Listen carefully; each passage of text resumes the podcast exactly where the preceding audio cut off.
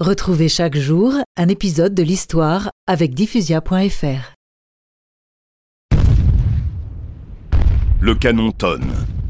Nous sommes le 1er septembre 1858 et la flotte française bombarde Tourane.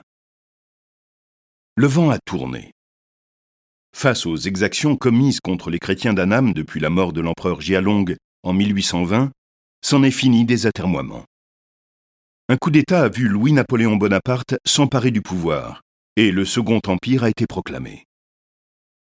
La France est redevenue une puissance. Et l'Indochine, un enjeu. Quand il se présente devant le port de Tourane, le 31 août 1858, Rigaud de Genouilly arbore les galons d'amiral. Cette fois, il est à la tête d'une puissante flotte et plus d'un millier de soldats sont embarqués sous ses ordres. Tourane conquise, il s'avère que cela ne règle en rien la fâcheuse situation des catholiques d'Annam. On poursuit donc jusqu'à Saïgon, que les troupes françaises emportent tout aussi facilement.